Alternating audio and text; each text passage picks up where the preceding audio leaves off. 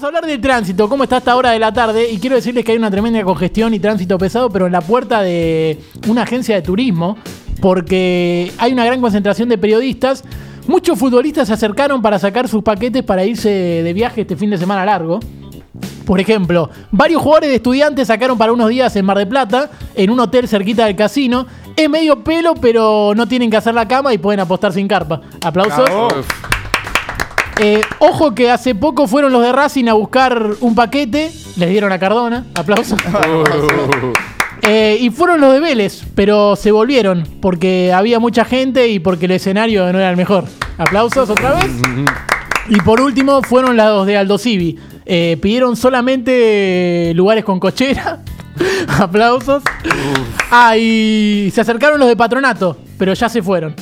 Ya se fueron, ¿no? ¿O no hay descenso? No tengo. Bien, Uf, seguiremos nadie sabe, informando. nadie sabe.